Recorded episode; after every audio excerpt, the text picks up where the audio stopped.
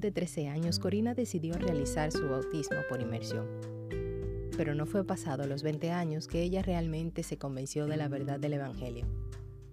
Hola amigos, ¿qué tal? Soy Lady y hoy quiero hablarte sobre la verdad.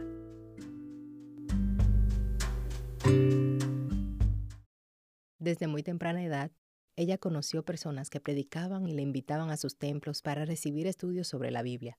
Diferentes creencias, reuniones y predicaciones eran escuchadas por ella, pero siempre con el mismo deseo de encontrar la verdad del Evangelio.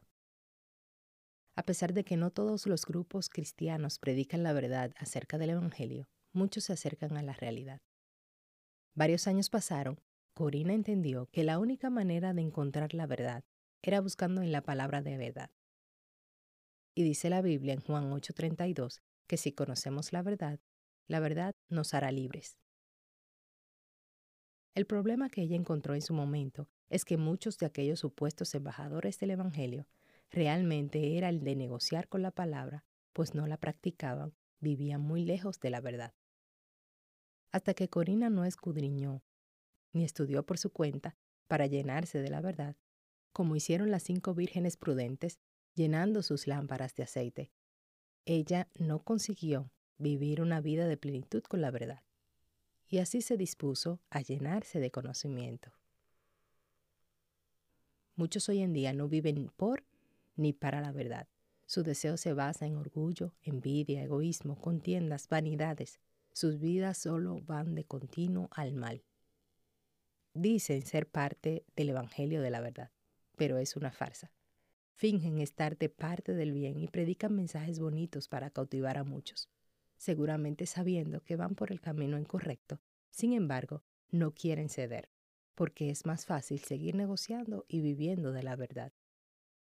En el libro de Tito 1.11 nos dice que es preciso taparles la boca, porque están trastornando familias enteras enseñando por ganancias deshonestas. ¿Crees que es digno escuchar palabras vanas de este tipo de personas? Yo creo que no. Debemos evitar a este tipo de personas y seguir el consejo de Pablo en 2 de Corintios 2:17, de no ser como los que negocian con la palabra de Dios para ganarse la vida. Por el contrario, debemos trabajar con sinceridad y honradez. Entonces, ¿por qué tantos negocian con la verdad? ¿Por qué predican para vivir del Evangelio? En realidad, el problema no es que reciban paga por ese trabajo. La realidad es que muchos se han aprovechado de este mensaje en 1 Corintios 9:14. Puedes buscarlo. Y engañan a la mayoría con inventos y mentiras. Esto quiere decir que no debemos creer en esos que predican. No, no quiere decir eso. Lo que indica es que en los últimos tiempos algunos apostatarán de la fe, prestando atención a espíritus engañadores y a doctrinas de demonios. Esto lo dice Primera de Timoteo 4.1. Además, en el libro de Judas 1.4 expresa que habrán hombres infiltrados calladamente, los cuales son impíos, que convierten la gracia de Dios en libertinaje. No podemos dejarnos engañar por este tipo de personas. En la palabra dice que debemos comprobar que lo que predican viene de Dios y hablan dirigidos por su Santo Espíritu. A todo esto quiero preguntar, ¿sabes tú qué es la verdad? O mejor dicho, ¿quién es? En Juan 14:6 declara que Jesús dijo, Yo soy el camino, la verdad y la vida. Ninguno llegará al Padre Dios sin mí. Cristo es la verdad. Lo que estas personas están tratando de negociar es a Cristo. Por eso nuestra mejor opción es confiar en la palabra de Dios primero y confirmar que los predicadores de hoy van conforme a las escrituras y que no varían en ningún tiempo. La palabra de Dios siempre es igual, nunca cambia.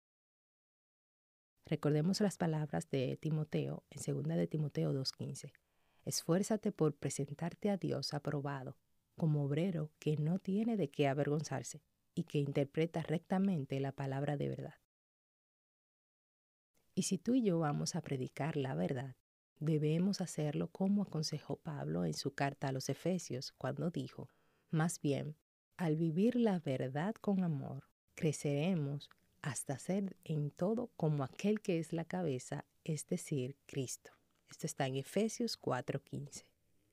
Qué maravilloso es saber que en todo tiempo la verdad ha sido y será Cristo, y que Él nunca cambia, que no debemos engañar ni negociar sobre Cristo como si fuera una posesión o un objeto por el cual nos acercamos a las casas para convencer a las familias de que Cristo es el Salvador de sus vidas, cuando en realidad no creemos en su palabra ni somos motivados por su Espíritu Santo para evangelizarles. Mi deseo hoy es que vivamos y practiquemos la verdad, manteniendo una comunión íntima con Cristo, sabiendo que Él debe estar en todo tiempo, en cada paso. Nada es por nuestra fuerza, todo viene de Cristo. Por lo tanto, la verdad no debe ser negociada bajo ninguna circunstancia. La invitación de hoy es, cree en Cristo, quien es la verdad, sin engañar a nadie ni dejarte engañar. Escudriña.